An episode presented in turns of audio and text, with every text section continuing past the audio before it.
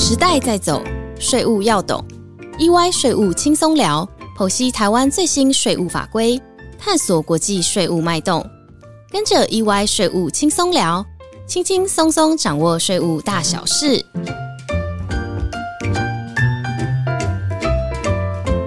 嗨，大家好，欢迎来到 EY 税务轻松聊，我是安永联合会计师事务所税务服务部职业会计师杨建华。大家好，我是税务服务部协理温佩贤，也可以叫我 Patty。好，我们今天的主题是企业向外国厂商购买软体时的税务争议。那我们今天想来讨论一则判决。这个判决当事人是一家台湾的软体经销商，销售英文教学软体。那他是向一家法国公司购买了一百套软体，支付的价款哦被国税局认定是支付权利金，所以应该扣缴税额。那虽然说这家台湾的经销商补缴了扣缴税款，但是他不服这个国税局的处分，哈，一路上诉到最高行政法院。先透露一下，这个判决的结果是对纳税义务人不利的。不过判决中，法院也不认同国税局判断扣缴与否的惯例。那我们就先请佩蒂来讲讲这个判决的事实背景。好的，首先呢，这家台湾的经销商他跟法国公司进口英文的教学软体。分销给台湾的各个公司啊、学校作为英文学习使用，但是因为这套软体呢，它缺少了台湾的全民英检测验的教材，所以这家台湾经销商他就请法国公司开发这个全民英检的教学软体。那双方之间也签订了一个经销协议书。好，那再来呢，这个台湾经销商他所购买的软体啊，它的这个内容是一个转卖的权利。也就是说，在一个特定的年度，以销售一百套英文软体为上限的权利。基于台湾经销商的要求跟需求，法国公司的工作项目它是包含了操作手册啊，还有法国公司它要保证这套教学软体是可以正常使用的，而且它承诺在一年之内呢，在原本的协议范围内，它会提供必要的修改。再来呢，就是说，这个法国公司它在正式验收之后的十五天，法国公司必须要提供这套教学软体使用功能的教育训练。嗯，简单来说，台湾经销商请法国供应商刻制全民英检教材到原本的教学软体当中，并取得一百套为上限的转授权。这笔交易，台湾经销商最终在特定年度内，那台湾地区是出售了十四套软体给各级机关学校的客户。那客户买入后可以长期继续使用这个软体，那并没有一个使用的期限。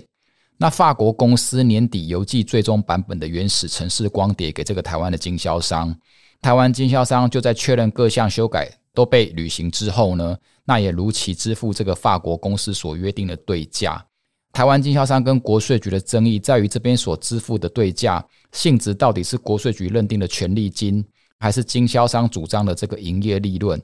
经销商其实他也有主张到说，这笔交易经济实质是近似于这个软体商品的一个销售，应该按国际贸易认定，就是不属于这个扣缴的范围才对。介绍完了这个案件的背景，Patty，你可以来分享一下最高行政法院的一个看法吗？好的，没有问题。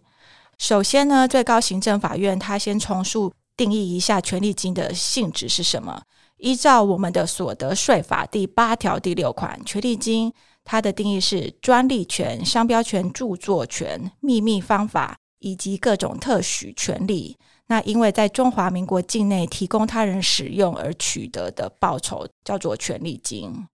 那最高行政法院的判决中提到，如果一个无体财产权实施权能已经被商品化，有固定名称。全能的内容已经被嵌在一个有形载体里面，譬如说，呃，放在一个 CD 里面，有特定的包装可以供消费者辨识，而且在国内销售该无体财产权实施全能自盈利事业，也只把它当成有形商品，不关心未来修改的可能性，也不关心个别客户的特殊需求，就可以被归类成。未取得有形商品在国内销售权限所支付的价金，那这样的一个价金就不是权利金。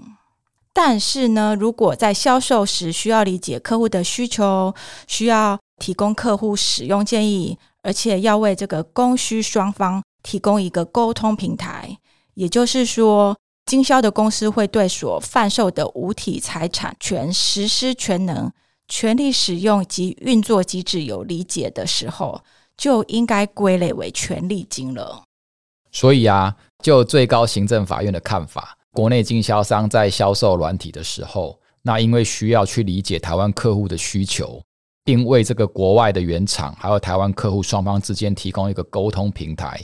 所以国内经销商本身也会利用使用所贩售的软体，因此构成了这个所得税法规定的权利金。嗯，这一点还算是很创新的见解。那我觉得应该也是来自最高行政法院自创的看法。首先，他跳过了国税局惯用的标准化软体，然后或科制化软体来判断这个是否为权利金的一个惯例。这点其实是还蛮值得赞赏的，但是另一方面呢，那个最高行政法院他认为说这个案例的构成有这个利用使用所贩售的软体，那这一部分跟一般常见 OECD 租税协定中对权利金的见解也是不太一样。其实 OECD 里面对这个利用使用软体是比较限缩的。那我们也请佩蒂来给我们介绍一下 OECD 的看法喽。好的，OECD 租税协定的注释中将电脑软体的对价分成几种样态，有权利金。有营业利润，还有财产交易所得。OECD 他举了几个例子。第一个例子是说，假设支付价金是为了取得在某个特定区域呢卖某个牌子的独家经销权，那因为买方支付的价金，它不是为了取得利用使用这个衣服的品牌或是商标的权利，而是只是取得独家经销的权利，那这种价金叫做营业利润。不是权利金。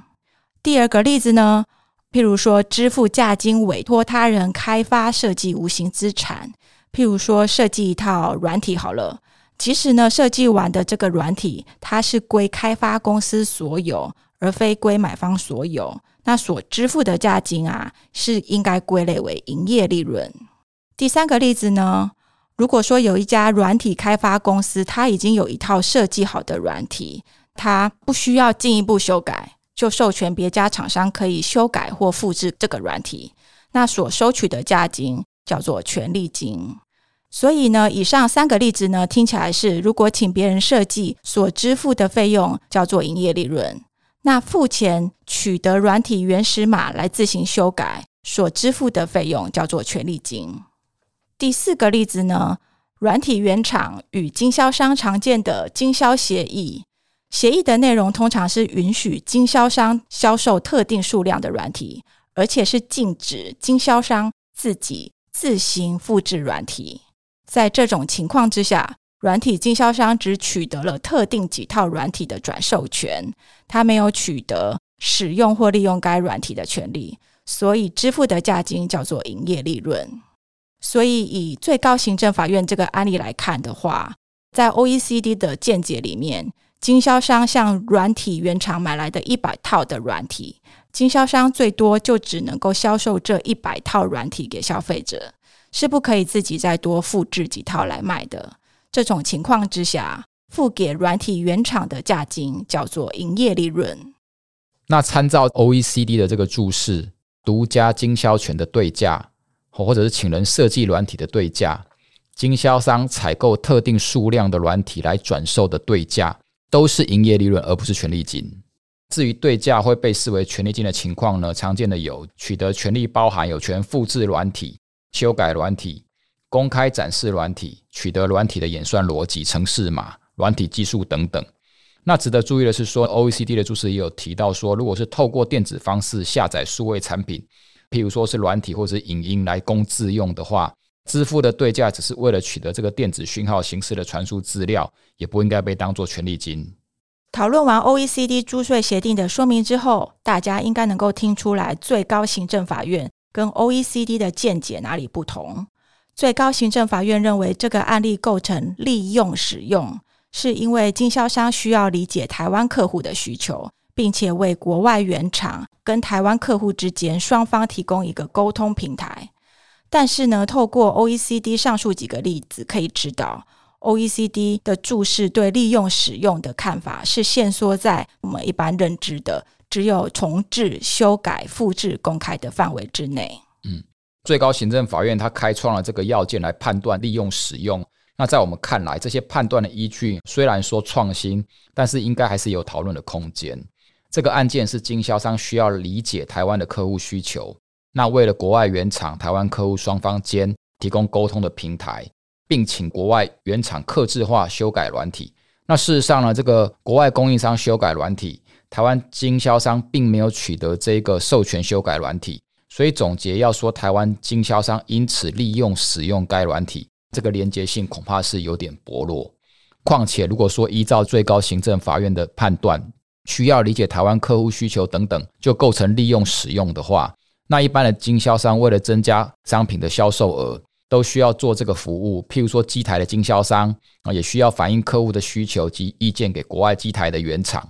那假设说这个机台中含有秘密技术等无形资产，只因为台湾经销商要为了这个国外原厂跟台湾客户双方之间提供这个沟通平台，就说经销商有这个利用使用机台中的这个秘密技术，导致这个价金变成权利金要扣缴，那恐怕这个要变成台湾经销商的这个税负噩梦了。当然了，那我国的税法并没有说一定是遵循 OECD 的这个意见。但是别的国际组织或者是国家有好的法令，我们也可以参考。依我们的看法，本案件所支付的软体修改费用，那因为不涉及这个利用使用该软体，所以应该不属于权利金，而是这一个法国厂商的这个营业利润。依照所得税法，营业利润在多数的情况下也是要扣缴的，但是可以经由这个扣除成本费用来降低扣缴税率，或者是说，如果这个国外厂商是签有这个租税协定的国家，那例如说法国。就可以来看看，说是否可以透过这个租税协定来避免双重课税。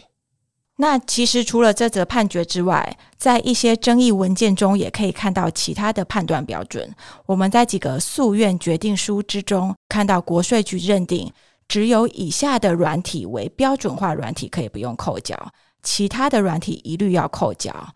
那我念一下诉愿决定书的文字：财政部九十六年的解释令的意思呢？说部分电脑软体其经济实质已近似于软体商品的销售，方可按一般国际贸易认定。且该软体是必须符合下列要件的：一、满足广大消费者使用的需求，而非满足一小部分使用者之需求；二、采标准化、规格化之大量生产方式；三。为满足广大消费者之需求及大量式生产，通常非属高单价之软体。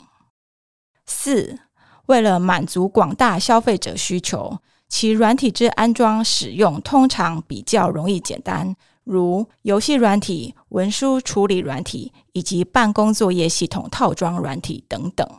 白话一点点说，就是说标准化软体可以视为这个国际贸易不用扣缴，但是标准化软体的条件是非常严格，它是限于说这个是广大的消费者使用的软体，大量生产的软体，不贵的软体，安装简单、使用简单的软体。那如果说需要经过这个教育训练，那可能就不会被认为是这个标准化软体。无论是大众使用的 Office 软体，或是特定产业使用的 ERP 软体，使用者在使用软体的时候的程度是差不多的。都是很有限度的，把档案下载到自己的电脑之中，或者是使用云端软体，其实都没有修改啊、利用软体的权限。但是呢，依据国税局目前的见解，向国外购买 Office 软体的时候是不用扣缴的，但是如果跟国外的软体商购买 ERP 软体，却可能就要扣缴了。